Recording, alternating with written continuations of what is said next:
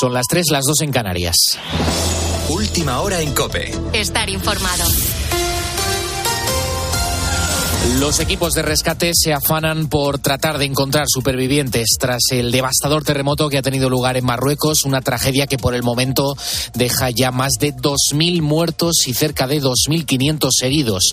Como suele pasar en este tipo de catástrofes, las malas construcciones han ampliado de largo esta tragedia. Muchas de las víctimas han quedado sepultadas entre escombros de viviendas antiguas, construidas con adobe e incluso reformadas sin permiso. Detalles, Alicia García. Las edificaciones que se han desplomado son las más endebles, las que se encuentran en las zonas rurales o en las medinas, las partes antiguas de las ciudades. La mayoría de las viviendas que han sufrido más daños están construidas con mortero, una mezcla de piedras, tierra y maderas. Fran Canosa, que es geólogo y al que el terremoto le pilló justo en Marrakech, nos lo detallaba así. Y lo que me he encontrado, para que te hagas una idea, eh, muros que la, la parte alta eh, en vez de tener cemento en su interior, tenían sacos de tierra. Eh, entonces, claro, en esas condiciones, un terremoto que ya de por sí eh, podría ser violento en una zona con infraestructuras un poco adaptadas, aquí es lógicamente un desastre. Hablamos de un seísmo que ha afectado de manera muy especial al mundo rural. El Tribunal Constitucional resolverá esta semana el recurso del PSOE contra la sentencia que rechazó revisar más de 30.000 votos nulos contabilizados en Madrid en las pasadas elecciones generales, las del 23J. Una petición de los socialistas que ansían poder recuperar, para no depender tanto de los independentistas, un escaño perdido a favor del Partido Popular. David Casado. Todos los focos están puestos ahora mismo en el Tribunal Constitucional. Con lo que decida este organismo, se va a marcar el futuro político de España. Recordemos que esos 30.000 votos nulos costaron un escaño al PSOE de Madrid, que sería precisamente el que necesitarían para que durante la investidura Junts, el partido del fugado Carles Puigdemont, no tenga que votar a favor. Simplemente les valdría con su abstención. Sin embargo, con esta es ya la quinta institución por la que pasa esta petición, que haya contado, recordemos, con el rechazo de la Junta Electoral de Madrid, la Junta Central y la última, la del Tribunal Supremo. Pero antes de resolver este tema, el Tribunal deberá decidir primero si acepta o no la petición del Partido Popular de aceptar a la magistrada Laura Díez, quien fuese un alto cargo del Gobierno durante 2020 a 2022. Esta decisión de apartar o no a Laura Díez pues va a dilatar los tiempos para dar una resolución al tema, porque nunca antes un escaño había importado tanto. En cuanto a la previsión del tiempo, para este lunes vamos a tener cielos nubosos y lluvias con tormentas en gran parte del tercio norte peninsular. Podrían ser especialmente fuertes en el Cantábrico y no se descarta que puedan darse también en el interior sudeste y otras zonas de la mitad norte. En el resto de España, intervalos nubosos, aunque, sí, aunque podría haber alguna lluvia débil. Las temperaturas máximas van a descender, salvo en el área mediterránea, donde podrían ascender un poquito. Las mínimas no va a tener grandes cambios. Con la fuerza de ABC.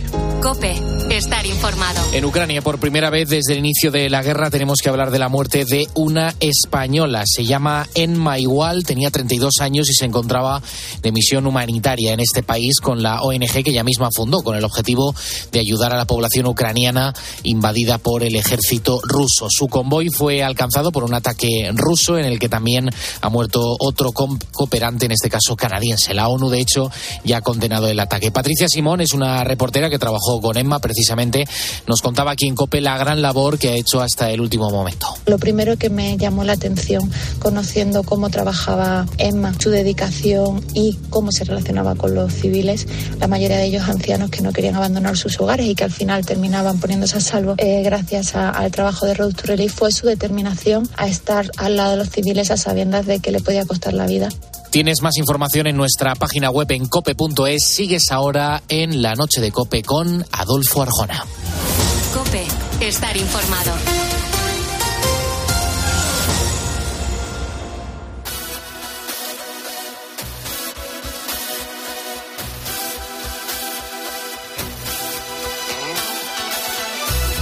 Escuchas la noche. Con Adolfo Arjona. Cope, estar informado. Escríbenos a nuestro correo, lanochearjona.cope.es y síguenos en Twitter, arroba lanochearjona y en Facebook, La Noche de Adolfo Arjona. Envíanos tu nota de audio de WhatsApp al 650-564-504. Estos son los canales de comunicación oídas las noticias. Oye, dicen que un buen periodista se diferencia del resto, porque siempre está haciendo preguntas. No sé si esta afirmación se refiere a preguntas sesudas o a preguntas como las que se hacen Mónica, Carmen, Pedro, Yolanda cada semana. Preguntas aparentemente sencillas, cuyas respuestas no nos son tanto. Preguntas como las que nos hacemos en el porqué de las cosas.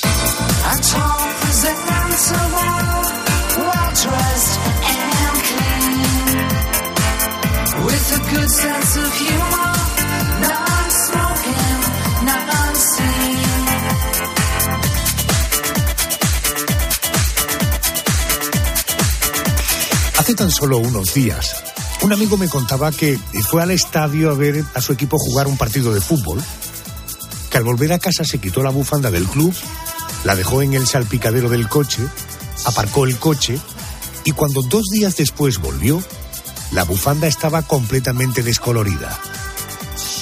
Eso me contaron que podía ser por el sol. Y yo me pregunto, ¿por qué el sol se come el color? Voy a hablar con, con un químico, es miembro de la Junta Directiva de la Asociación Nacional de Químicos e Ingenieros Químicos de España, Íñigo Pérez Baroja. Muy buenas noches.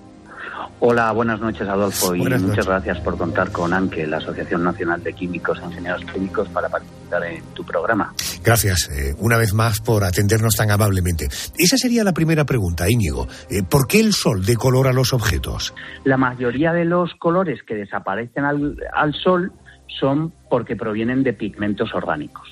Estos pigmentos orgánicos lo que tienen es una estructura de, de cadenas de carbono que están unidos por enlaces eh, simples y dobles. Al poner un objeto al sol, las radiaciones ultravioletas pueden eh, romper estos enlaces eh, simples y dobles de los que hemos hablado de la estructura. Por tanto, ya no reflejarían la misma luz ni absorberían la misma, a la misma longitud de onda y, por tanto, irían perdiendo el color, eh, llegando incluso a, desaparecer. Eh, Íñigo, tengo la impresión de que eh, al sol le hace falta poco tiempo para comérsenos el color de, una cortina o de un mueble. ¿Cómo de rápida es esa decoloración? Depende de, de muchos factores, de la cantidad de hora que esté al sol. Una cortina un, un, cojín de un jardín está mucho tiempo expuesto frente a un cojín de un sofá que está protegido por las cortinas, por los cristales, por, las paredes, ¿vale?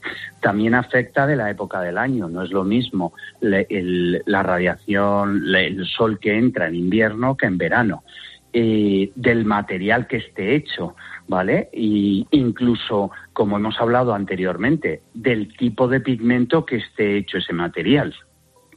Cuanto más tiempo esté expuesto y en verano, más rápido se va a comer el color, mientras que en invierno la exposición es más débil y más corta y por eso a lo mejor tarda más en decolorarse. Eh, hay una paradoja de por qué el sol se come el color de los cojines, no sé, esos que ponemos en, la, en las sillas de la terraza, pero no, por ejemplo, de una roca que está permanentemente al sol. ¿Eso es por qué ocurre?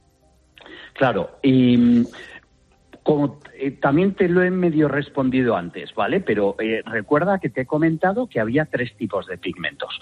Los biológicos y sintéticos, que suelen ser compuestos orgánicos y que se degradan fácilmente a la radiación solar, y luego están los pigmentos eh, minerales, que son inorgánicos y que resisten más las radiaciones del sol. Por eso, por ejemplo, los ladrillos no pierden su color al blanco por, por, la acción del sol. ¿Por qué? Porque están más aguantan más la, esa estructura de color frente a los pigmentos de color de, base orgánica. Entiendo. Eh, eh, ¿Hay colores que aguanten mejor el sol que se estropeen menos?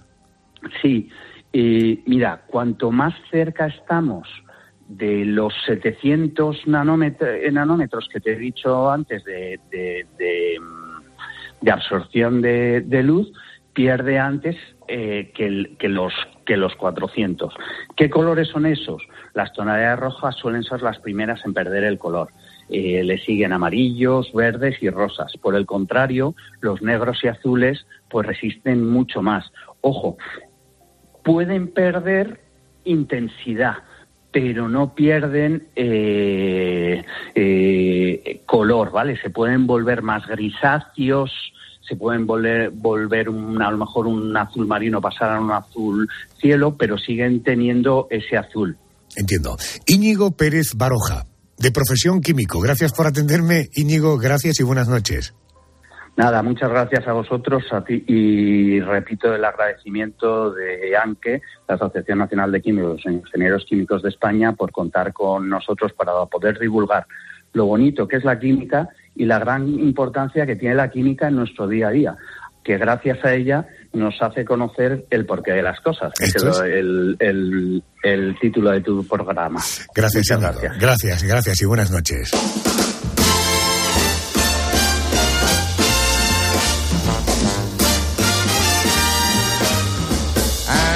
Here's to you, Mrs. Robinson. Jilly loves you more than you will know.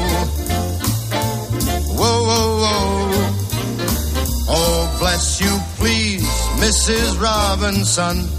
Heaven holds a place for those who pray. Hey, hey, hey. Algunos miembros del equipo siguen resistiéndose a dejar atrás las vacaciones y siguen haciéndose preguntas más propias del puritito verano que de la nueva temporada. En tu caso, Mónica García. Muy buenas noches. Pregunta como cuál. Hola de nuevo. Bueno, pues eh, el otoño para mí no entra, bueno, ni para mí ni para nadie, oficialmente hasta el 23 de septiembre, aunque el tiempo diga lo que diga. Así que eh, es puritito verano todavía para mí. Y la pregunta que me hago esta semana, Adolfo, es ¿por qué podemos abrir los ojos debajo del agua y no se nos inundan? O sea, ¿por qué no se cuela el agua dentro de nuestro ojo? No es ninguna bobada, No, no, no, eh, es una curiosidad. Vamos a.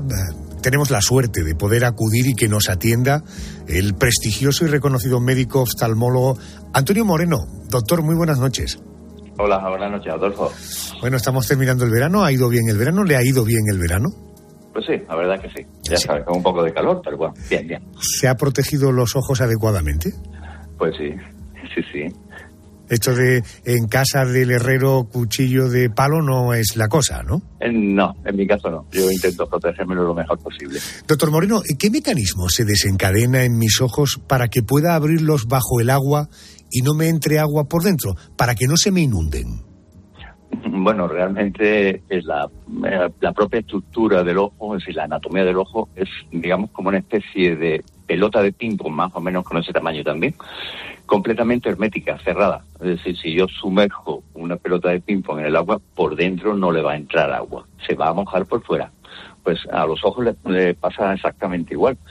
La parte que tenemos expuesta hacia el exterior es la parte anterior del ojo, que está cubierta por los párpados. Si yo me sumerjo en el agua, abro los párpados, el ojo se baña por esa parte anterior, pero no se inunda. Imposible. No le puede entrar. No le puede entrar agua porque es como una estructura estanca, entiendo. ¿no? Efectivamente, completamente estanca. Y yo pregunto, eh, no es su materia, pero eh, ayúdeme a resolver este paradigma. Eh, eh, ¿Este sería el mismo mecanismo que ocurre con los orificios nasales? Porque tengo la impresión de que los agujeros de la nariz no son una estructura eh, estanca, ¿no? No, efectivamente, es diferente, porque nosotros eh, con la presión que tú puedas ejercer en esos orificios puedes controlar que entre o no entre agua. Pero si en definitiva tú te sumerges y aspiras por la nariz o por la boca, puede pasar agua tanto al sistema digestivo como al sistema respiratorio. De hecho, supongo que la mayoría de nuestros oyentes y de todo el mundo que se ha bañado alguna vez ha tragado un buche de agua. Es decir, es un orificio por donde puede entrar agua. En el ojo es imposible. Partimos de la base que abrir los ojos puntualmente en una piscina es inocuo. De la misma manera que si mantenemos los ojos abiertos, no sé, una hora, terminaré con molestias y con rojeces, siempre nos han dicho que provocada por, por el cloro, ¿no? Pero ¿qué pasa si lo hago en el mar donde no hay cloro? Porque incluso hay quien piensa que hasta es bueno para los ojos por la sal y el yodo. ¿Hay algo de cierto en esto? Mm, Bueno, sí, realmente mm, eh, la composición que tiene el agua del mar, con la, efectivamente, como has dicho, eh, la base salina que tiene y el yodo, determinados componentes que tiene el agua, puede ser beneficioso para un momentito, para que abran los ojos, se refresquen y se limpien.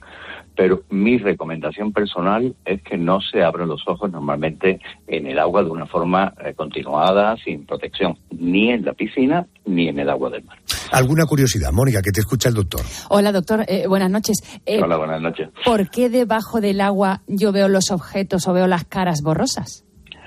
Pues porque el ojo está preparado para que la luz se le transmita y le llegue a través del aire, no a través del agua. A través del agua se produce una reflexión diferente y una refracción diferente que hace que los objetos no se formen directamente en la retina. No está preparado nuestro ojo para ver debajo del agua. Por eso se ve mal.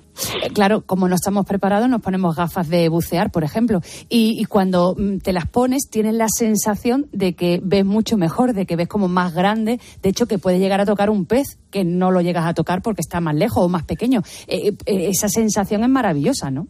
Sí, sí, efectivamente. El uso de la gafa ya hace que las imágenes que van a llegar al ojo pasan a través del aire. El aire que está, digamos, en el espacio que hay entre la- el cristal de la gafa y los ojos. Ya es el medio natural de entrada.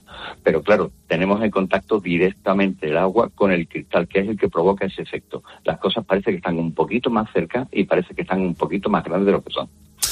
Eh, doctor, aprovechando su presencia, eh, espero no meterle ningún lío con la siguiente cuestión. Usted es un oftalmólogo de humanos, no es un oftalmólogo veterinario, pero usted sabría explicarme... Bueno, pero también he tratado animales. ¿eh? Esto me pasa a mí todos los días. Con este equipo que tengo, suelo tocar animales, efectivamente. Pero usted sabría explicarnos cómo ven bajo el agua animales, no sé, como el tiburón, la ballena o una simple sardina. Ellos ven colores, ven formas claras, ven de cerca, eh, lo hacen de lejos. ¿Cómo ven ellos? Bueno, realmente está descrito que cada animal que tiene ojos están adaptados esos ojos al medio donde se van a desenvolver. Nosotros, el ojo humano está preparado para que las imágenes se eh, que aparecen vengan a través del aire. Eh, o los pájaros, por ejemplo. Hemos conocido siempre la famosa figura del águila, de la vista de águila. El águila está preparado para ese medio. Los animales, los peces, tienen sus ojos que la conformación anatómica es muy parecida a lo de los humanos, pero están preparados para que su visión sea bajo el agua. ¿Qué ocurre? Que la transmisión en el agua, cuanto más profunda es, llega menos luz y entonces van perdiendo los colores.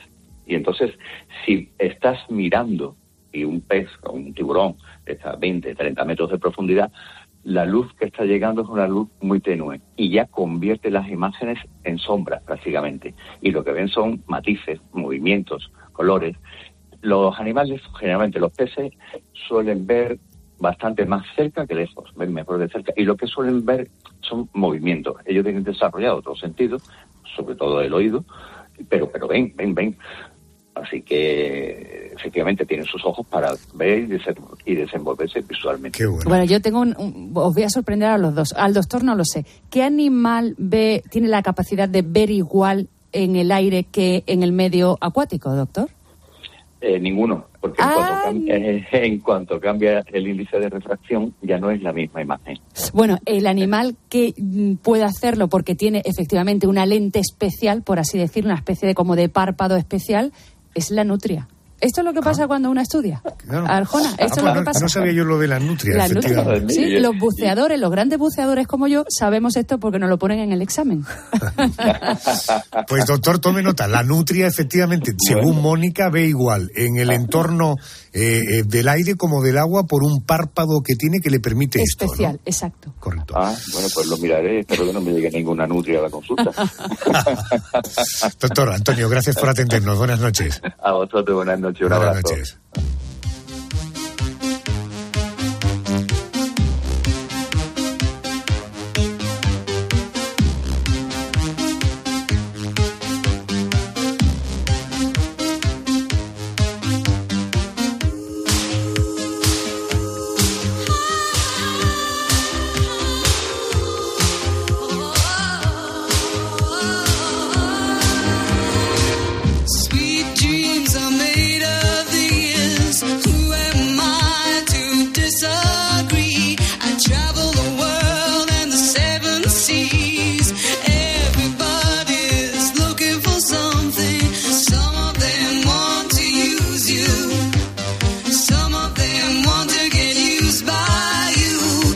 De nutrias y por tanto hablando de animales, déjame que te voy a hablar de uno que tenemos asociado a la noche y a las leyendas de terror.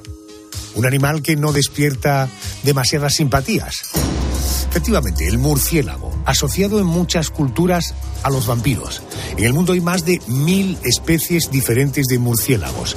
Dicen los expertos que es una de las más numerosas de en todo el planeta, solo por detrás de los roedores. Esta noche me pregunto, nos preguntamos, ¿qué pasaría si no existieran los murciélagos? Me atiende Juan Tomás, alcalde, es doctor en biología por la Facultad de Ciencias de la Universidad de Navarra, es presidente de la Asociación Española para la Conservación y el Estudio de los Murciélagos. Creo que le tenemos en línea, me dicen que sí. Juan Tomás, buenas noches. Buenas noches, Adolfo. Sí. Buenas noches, muy buenas noches. En primer lugar, quiero hacerle tres preguntas muy breves para conocer algo mejor a estos animales. Eh, ¿Es verdad que durante el día se esconden y solo salen de noche? Dos, ¿cuál es su hábitat? Y tres, ¿podemos verlos en las grandes ciudades o, solo habitan en el campo? Bueno, eh, primero sí, son animales nocturnos, entonces durante el día, más que esconderse, es cierto que se esconden, pero sobre todo descansan. Y durante la noche es cuando ellos ejercen su actividad, sí, más o menos al revés que la mayoría de los humanos. Eh, su presencia está tanto en zonas naturales como en, como en ciudades. O sea que hay especies, igual que las aves, que allí hay algunas especies de aves que están en, nuestras ciudades, pues hay algo parecido con los murciélagos. Y hay varias especies, hay que decir que los murciélagos son muchas especies. ¿eh? En España son 35 especies. Entonces, de esas, pues como alrededor de media docena más o menos son especies que conviven con los humanos y viven en nuestras ciudades sin ningún problema. Y creo que me preguntabas por el hábitat, ¿verdad?, que utilizaban las, los murciélagos. Eh, hábitats muy diversos, o sea que cada especie se especializa en un tipo de hábitat concreto. Y por ejemplo, hay especies que viven en bosques y no salen de los bosques, pero otras especies viven en roquedos y, y cazan en el entorno de los roquedos y se adaptan a ellos, y otras, por ejemplo, en ríos. Y entonces hacen toda su vida en el entorno de los ríos. Entonces cada especie tiene su, sus zonas preferidas donde, donde hace su Ah, actividad. pero, Oiga, ¿por qué es un animal que crea tanto rechazo en sociedades como la nuestra? Ya, pues eso, no, eso es más difícil de responder. Eh, vamos a ver. Eh, es cierto que es un factor cultural, porque otras culturas ven a los murciélagos como algo positivo. ¿eh? Por ejemplo, en China o en algunas zonas de Sudamérica, los murciélagos son un símbolo de la buena suerte y eh, de aspectos positivos de la vida. Sin embargo, nosotros pues lo hemos relacionado en, en Occidente con algo negativo. Quizás sea por el hecho de del escritor Bram Stoker, el irlandés que escribió Drácula y que asoció un poquito esas historias de miedo con, con murciélagos y con más cosas, pero bueno, entre otras con murciélagos, y entonces eso ha estimulado eh, muchas otras novelas y películas que han asociado a los murciélagos con pues Drácula y enfermedades y ataques a humanos y cosas así. Mm, Todo muy falso, muy falso. ¿eh? O sea que los murciélagos en Europa son inofensivos, no, no nos causan ningún problema, al revés, tienen un efecto muy positivo para el medio. Correcto. Eh, sí, ma- es más un tema cultural. Eh, Yolanda, eh, el, el- el profesor eh, te está escuchando. ¿Alguna curiosidad que tengas sobre los murciélagos? Sí, quería saber de qué se alimentan estos animales, si es cierto eso de que chupan la sangre. Bueno, eh, vamos a ver, hay 1.400 y pico especies de murciélagos en el mundo, ¿eh? y de esas 1.400 y pico, tres se alimentan de sangre, solo tres, y una de ellas de sangre de mamíferos, o sea que solo una puede realmente mm, atacar a humanos y, y chupar sangre. No está en España, así que tranquilidad, está en América. Y el resto de especies se alimentan de cosas muy variadas. Pero bueno, la mayoría, la mayoría de las especies de murciélagos se alimentan de insectos y otros artrópodos, como arañas o piliones y así. Y la verdad es que tiene un efecto sobre el medio muy positivo, porque controlan poblaciones de, de artrópodos que pueden llegar a ser em, plaga o incluso de artrópodos que, que para nosotros son muy peligrosos porque transmiten enfermedades como los mosquitos anopheles y cosas así. O sea que los murciélagos, en realidad, al alimentarse de mosquitos, eh, bueno, salvan muchas vidas humanas porque reducen la presencia de enfermedades que, que a nosotros nos pueden llegar a matar, como la malaria, por ejemplo, que mata cientos de miles de personas al año. Bueno, nos quedamos más tranquilos. Eh, quiero ahora retroceder en el tiempo. A principios del año 2020, un virus letal recorría el planeta. Estamos hablando del coronavirus. Hubo millones de muertos. Y según varios estudios genéticos, supimos que el origen de este virus podría estar en los murciélagos. ¿Cómo es la transmisión de un virus de un murciélago a un humano, profesor? Bueno, eh, vamos a ver, hay que puntualizar un poquito eso porque hay, hay algunas diferencias que son cualitativas y que conviene aclarar. El virus de, nuestra enfermedad COVID-19 no se ha encontrado nunca en murciélagos, nunca. Sí se ha encontrado un virus que está filogenéticamente, evolutivamente relacionado con él, o sea que comparten un ancestro común, eh, el virus que se encontraba en el murciélago y el virus que se ha encontrado en el humano. Pero igual que decimos que podría provenir del murciélago, podría venir, provenir del humano y pasar al murciélago, o podría provenir de otro animal y de ese otro pasar tanto al murciélago como al humano. Hace eh, unos 60 años, una cosa así, ¿eh? o sea, no, es actual el, el parentesco. Eh, probablemente es un virus de origen animal, pero todavía no tenemos certeza sobre cuál es el animal origen eh, que, ha desembocado en, esta transmisión del, del virus hacia, hacia los humanos, pero mm, no sabemos realmente de dónde viene todavía. Y hay que decir que los murciélagos de momento eh, no se ha podido comprobar que hayan tenido ni, ni transmitido esta enfermedad. Pero sí que algunos murciélagos, algunos, no todos, pueden transmitir algunas enfermedades. Eh, cinco enfermedades en, en, realidad. ¿eh? Solo cinco pueden transmitir los, los murciélagos, lo cual es poco para la cantidad de especies que son, más de 1.400. Y en nuestro caso, en Europa, la única enfermedad que pueden transmitir los murciélagos es la rabia. La rabia es un virus que, que vive en los mamíferos, en todos los mamíferos. O sea, que pueden transmitirla los ratones, los zorros, los perros, los caballos, los humanos también. Y se transmite generalmente por mordedura. Entonces, que si un animal con rabia nos muerde y, y en la saliva hay ese virus, puede entrar en el torrente sanguíneo nuestro y entonces eh, infectarnos a nosotros. La rabia es un virus que vive luego dentro de nuestras neuronas y puede crecer ahí. Y con lo cual, algunos murciélagos pueden transmitir la rabia, es cierto, con lo cual no conviene cogerlos con la mano desnuda, sin, sin una protección. ¿eh?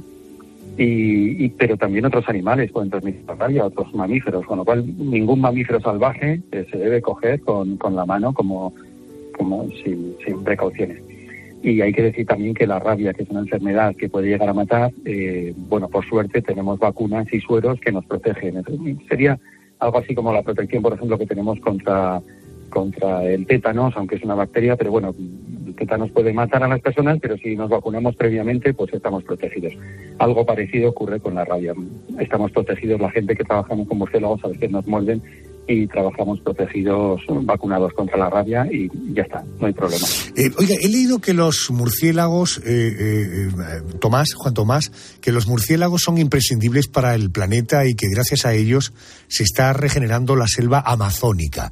¿Qué papel tienen en el ecosistema estos animales?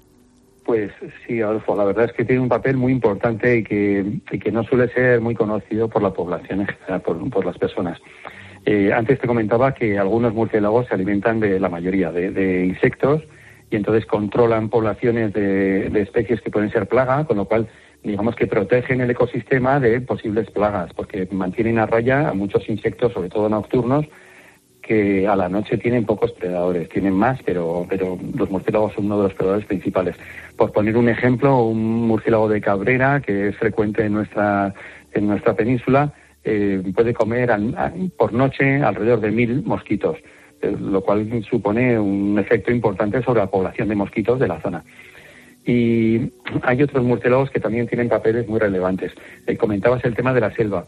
Hay un grupo de murciélagos que son frugívoros y se alimentan de, de frutas en las zonas tropicales sobre todo de frutas tipo higos y así, que si recordáis los higos tienen unos granitos pequeños, que son las semillas, unos granos como de arena, entonces los murciélagos se tragan los higos y después, eh, cuando expulsan sus excrementos, los excrementos llevan las semillas de esos higos de distintas especies de árboles que, que van a ser dispersadas, esas semillas, por las zonas donde vuela el murciélago.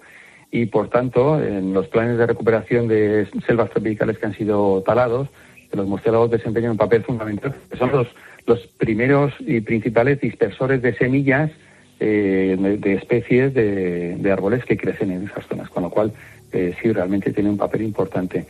Y también te pondría otro ejemplo de, de, quizás más aplicado a nosotros. Hay varias especies de árboles cuyas frutas son polinizadas por, murciélagos, porque hay murciélagos que se alimentan de polen y de néctar.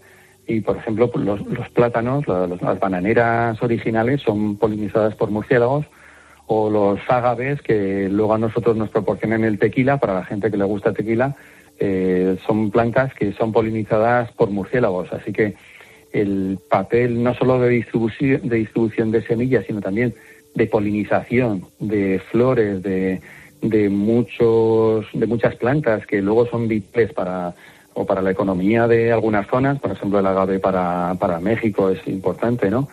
O, o para, o para la supervivencia de muchas especies que dependen de esos árboles. Entonces, eh, digamos que son un elemento clave para, la, para el mantenimiento en buen estado de muchos ecosistemas. Ujú. Juan Tomás Alcalde, biólogo. Señor, gracias por atenderme y buenas noches. Buenas noches, Adolfo.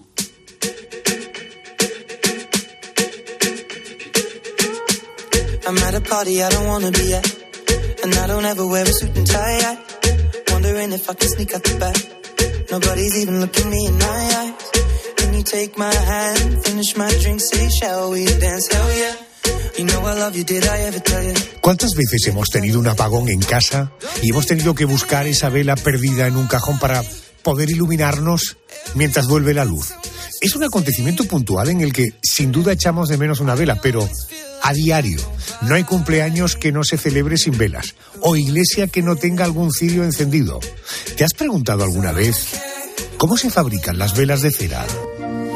Va- Vamos a preguntarle a un profesional, a un experto. Él es Javier Alfonso, responsable de Velas Durán y Alfonso. Javier, muy buenas noches y bienvenido a la COPE.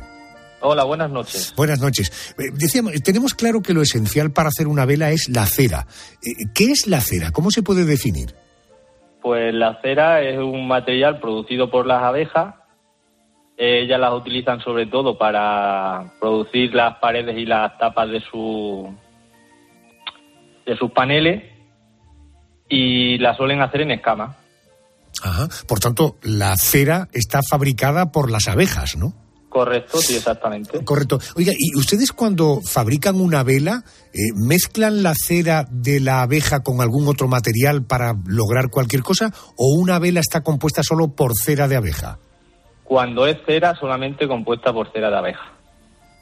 Entiendo. Eh, eh, ¿Cuándo se pone la mecha en el interior eh, y, y- y de qué material se hace? Porque la mecha es como una cuerda, ¿no?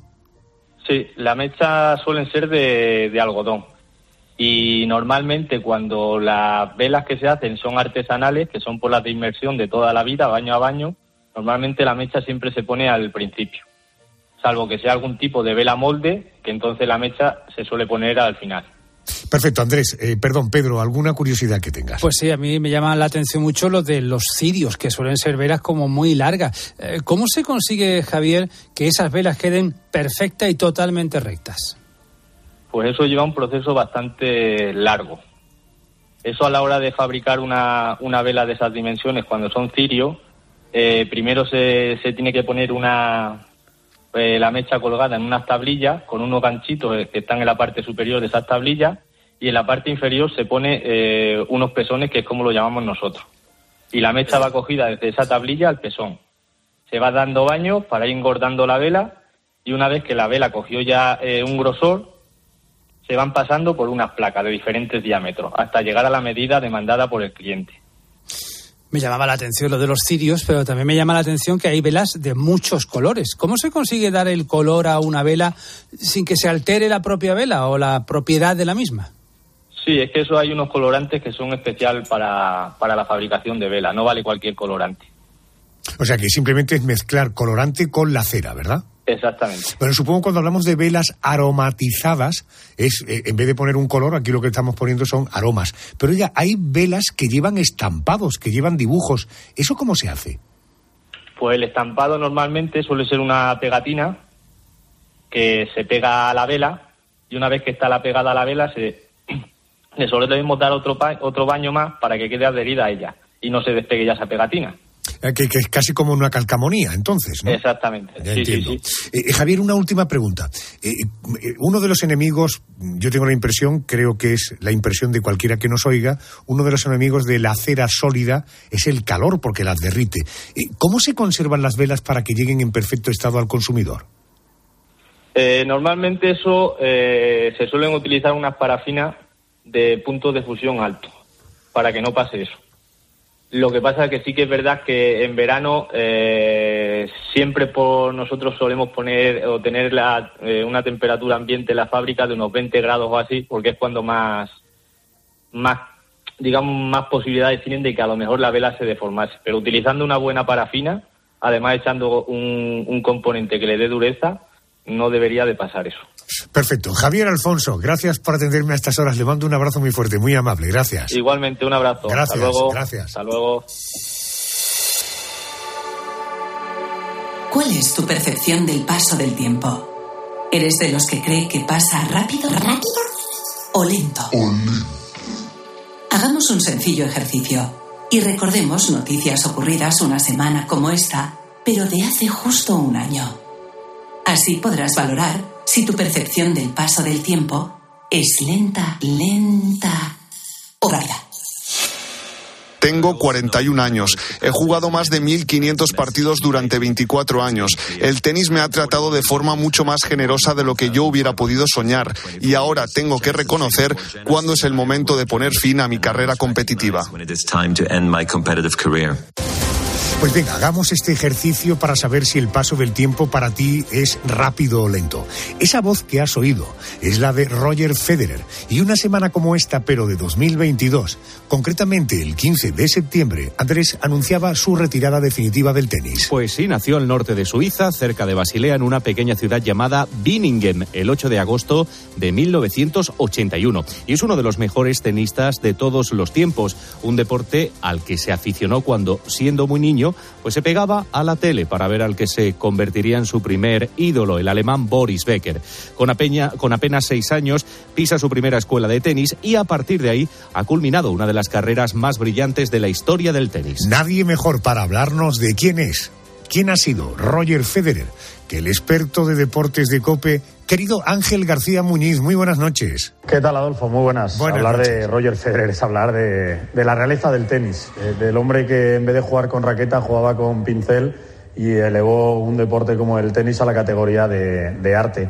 Podemos hablar de números, si quieres, de que es el tercero con más Grand Slams, con 20, de que sigue siendo el hombre que más veces ha triunfado en la Catedral del Tenis en Wimbledon con, con ocho títulos. A mí hay un récord que me encanta, que muy poca gente conoce, y es que llegó a la final de 18 de 19 Grand Slams consecutivos. Estamos hablando de cinco años llegando a todas las finales de los cuatro grandes torneos del, del año, salvo uno que se, le, que se le escapó. Pero es que lo de Federer no se puede resumir a, a números. Eh, yo siempre digo lo mismo. Primero, una cosa que te afecta a ti, a mí, que tú vestido en el mejor traje de la mejor marca de ropa del mundo y Roger Federer en chándal, te aseguro que va el más elegante que tú.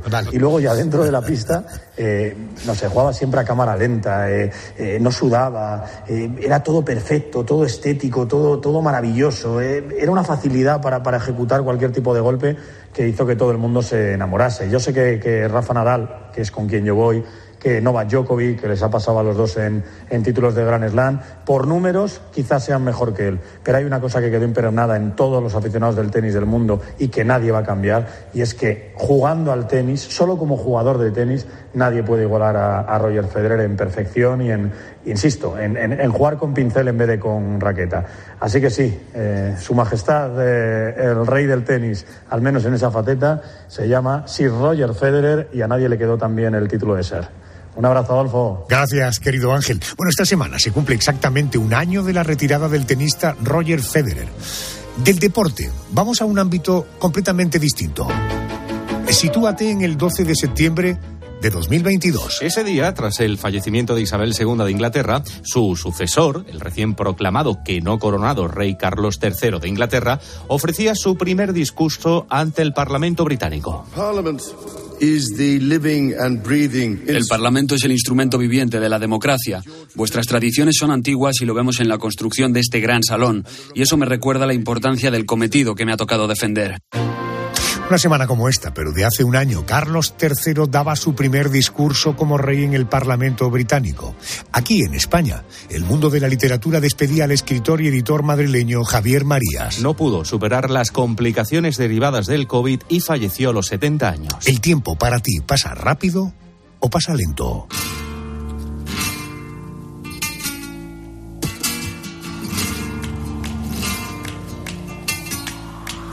Hay pocos grupos de música en el mundo que puedan atribuirse el haber creado un estilo propio. En nuestro país, ese grupo fue sin duda Triana. Abre la puerta, niña, que el día va a comenzar.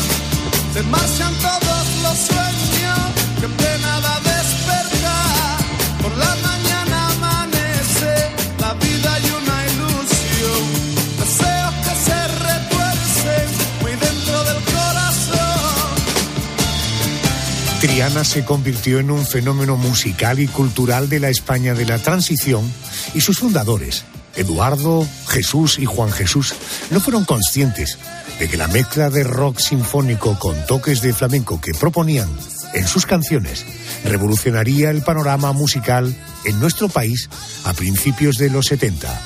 Con Triana nació el rock andaluz.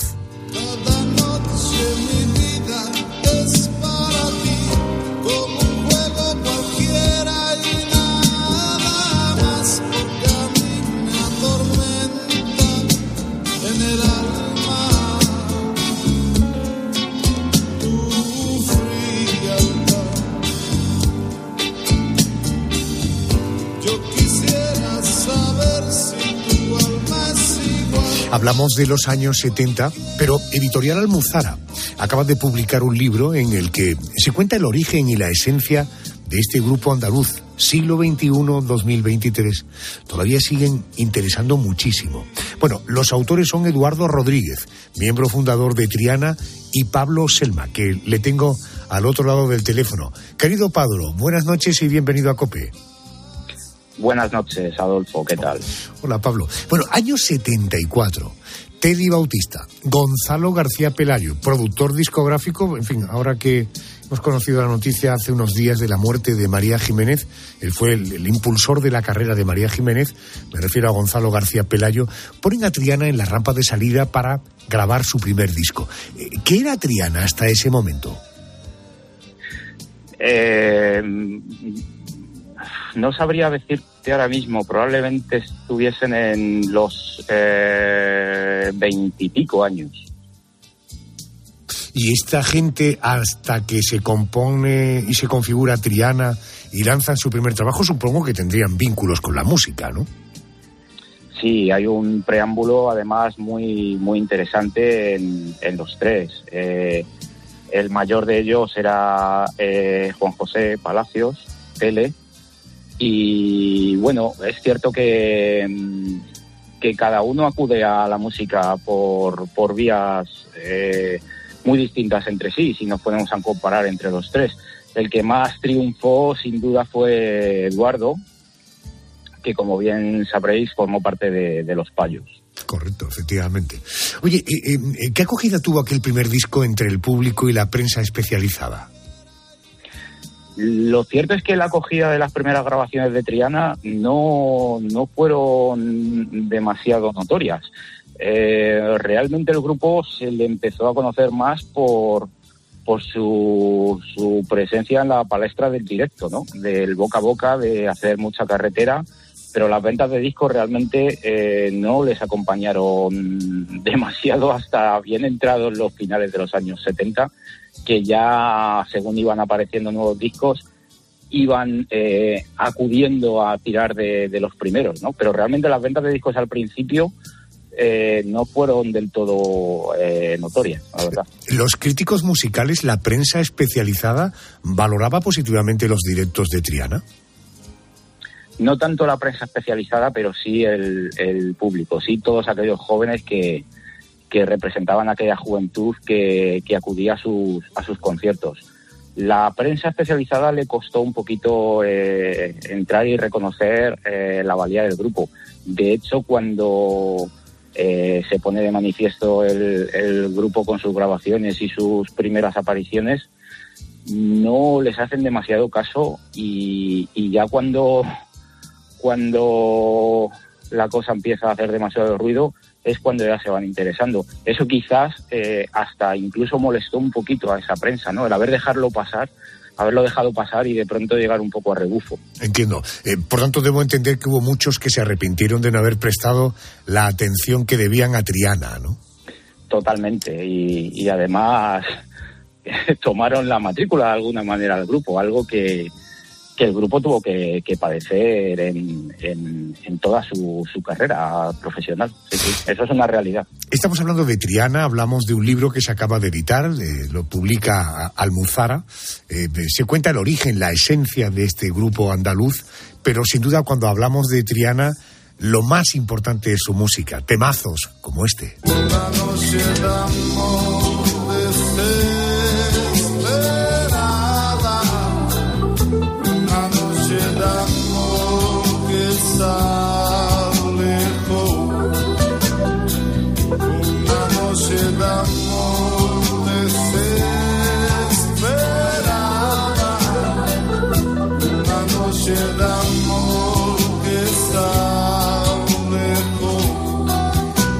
Pablo Selma es uno de los autores del libro junto con Eduardo Rodríguez, miembro fundador de Triana. Eh, Pablo, eh, marcharse, no sé qué opinas tú sobre esto, marcharse de Sevilla y afincarse en Madrid fue la decisión más acertada del grupo para, para convertirse en un referente. Sin duda alguna, era algo que se, que se hacía necesario, ya no solo en Triana, sino en todos aquellos que, quisieran emprender carrera musical y apostarlo todo por, por sus ideas. Eh, la infraestructura estaba allí.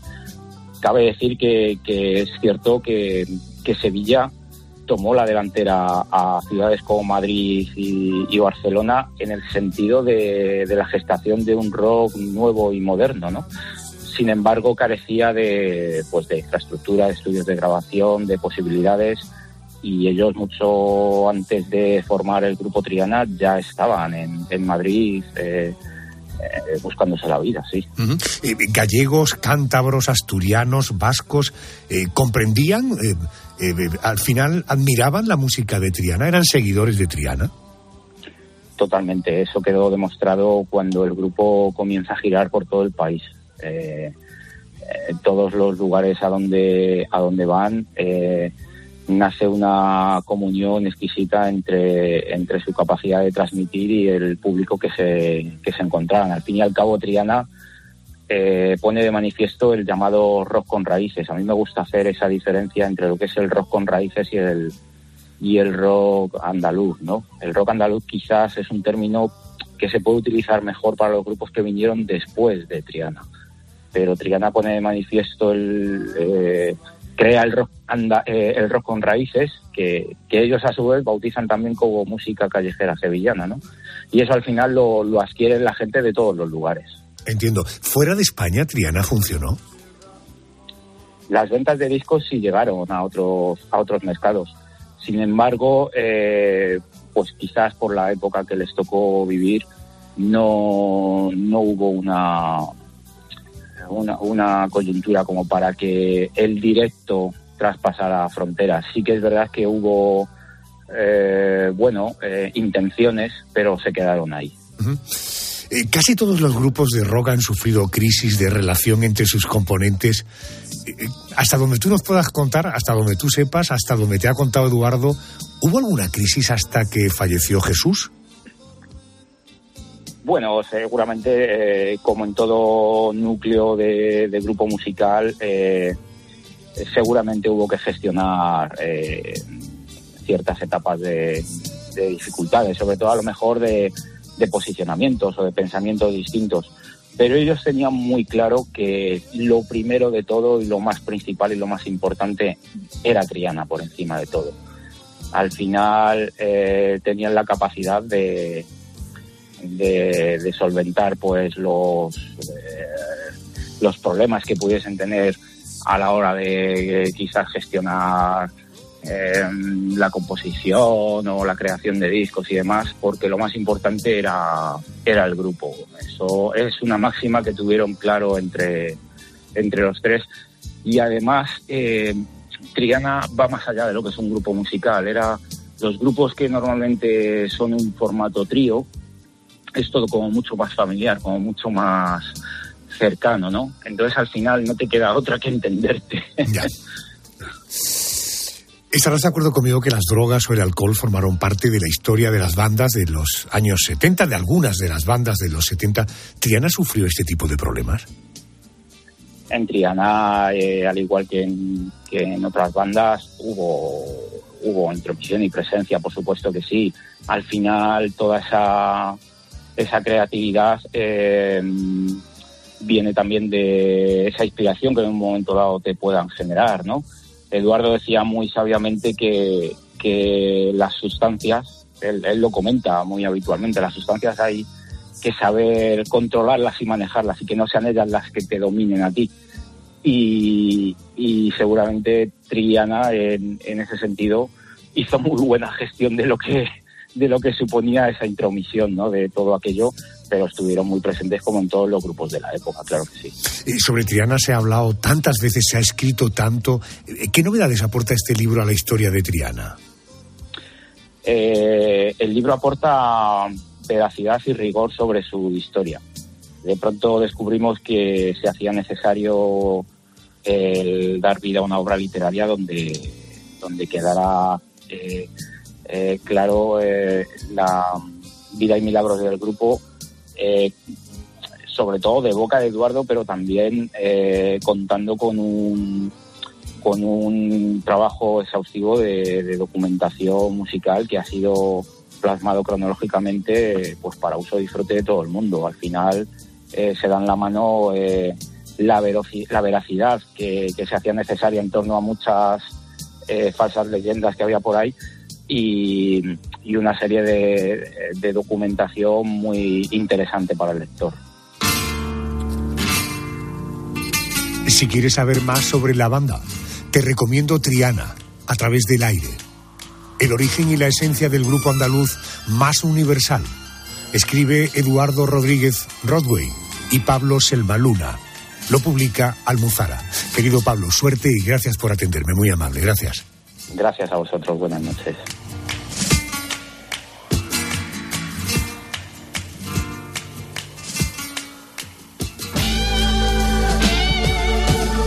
Déjame que te haga una pregunta. ¿Tú eres de los que piensas que cualquier tiempo pasado fue mejor? En todo caso, si la vida no te ha dado ningún gran revolcón, cuando miras atrás, seguro que piensas en aquellos maravillosos años. Hoy, el año 1973. Ese año ya practicábamos uno de los mejores inventos de la historia de la humanidad, la siesta, un momento solo perturbado por los pedaleos casi mecánicos de un español llamado Luis Ocaña y que para orgullo de los españoles ganaba el Tour de Francia. Y es que no había nada mejor que triunfar en tierras galas. Un hito que se mezclaba con la noticia de la muerte de un hombre bajito y menudo que la repartía como panes en sus películas. Un tal Bruce Lee. El agua puede fluir o puede golpear. Sé agua, amigo mío. En 1973, los españoles quedamos impactados por una noticia, el asesinato del por entonces presidente del gobierno, Luis Carrero Blanco, decían en la radio. Todo el mundo hablaba de ello. Una bomba hizo saltar su coche por los aires. Ese fue uno de los asuntos que protagonizaron, por cierto, un programa que se estrenaba en la tele. Sí, en 1973 se emitía por primera vez Semanal Informativo, hoy día llamado Informe Semanal. También veíamos por primera vez espacios menos sesudos y muy divertidos. Había una vez. El gran circo de televisión española asomaba a la pequeña pantalla a Gaby, Fofó, Miliki y Fofito, los payasos de la tele. ¿Cómo están ustedes? Todo un fenómeno digno de ser investigado por el mismísimo Teniente Colombo, que irrumpía en la tele en blanco y negro con su aterciopelada voz. Los malos temblaban. Sí, mira esta otra fotografía. 1973 fue un año marcado por la música. Como Reyes del Verano, volvieron a repetir Fórmula Quinta con una canción, en este caso, protagonizada por una chica a la que nadie ponía cara, pero que cada uno imaginaba a su manera. Para mí era rubia, de ojos claros y piel blanca. Si no, digo yo que por qué iba a buscar el sol en la playa. Eva María se fue buscando el sol en la playa. Pero en el mundo de la música, 1973 ha pasado a la historia por ser el año que vio nacer El lado oscuro de la luna, disco de Pink Floyd. Cantaban en inglés y eran unos tipos raros, para qué negarlo, pero que sabían hacer música. Dark Side of the Moon, El lado oscuro de la luna, es hoy el cuarto álbum más vendido en el mundo.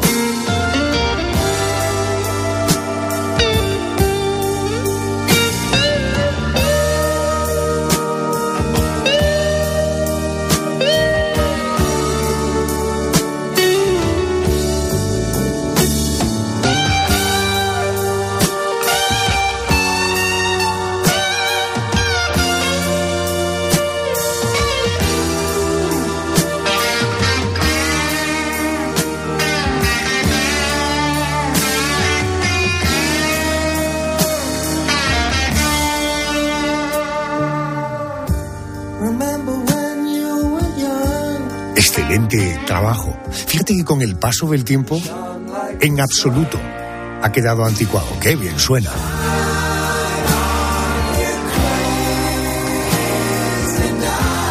Bueno, venga, que nos vamos.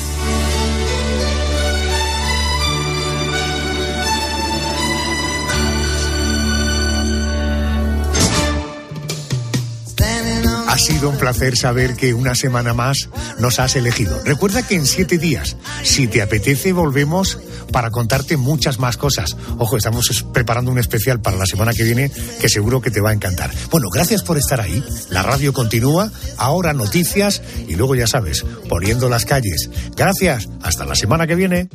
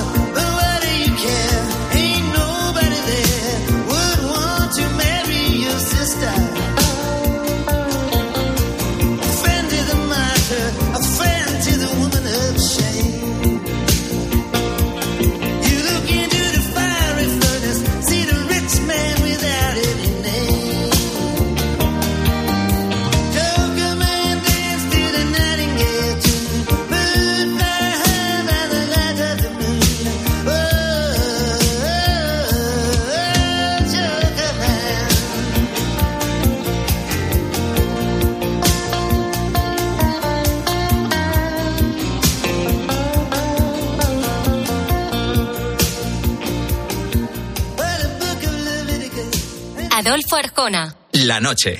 Cope. Estar informado.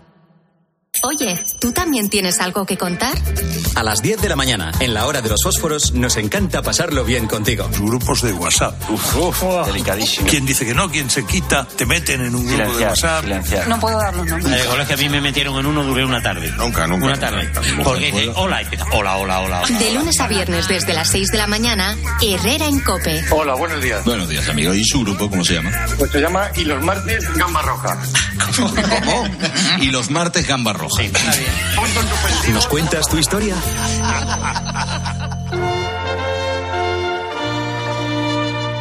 ¿Y ahora qué? Ahora, máster universitario en Radio COPE, organizado por la Fundación COPE y por la Universidad San Pablo CEU, con un año de prácticas remuneradas. Porque la radio en la que crees es la radio que te forma como periodista 360. En audio, video podcast, redes sociales, web, junto a los líderes de la radio española. De las muchas cosas que tenemos que hablar. Yo te voy a contar los hechos, cómo está ocurriendo. ¿Quién calienta para atrás la segunda parte? Sí, sí. Máster universitario en radio COPE. La radio en la que crees es la radio que te hará crecer. Infórmate en fundacioncope.com y en el 91 828 39 30.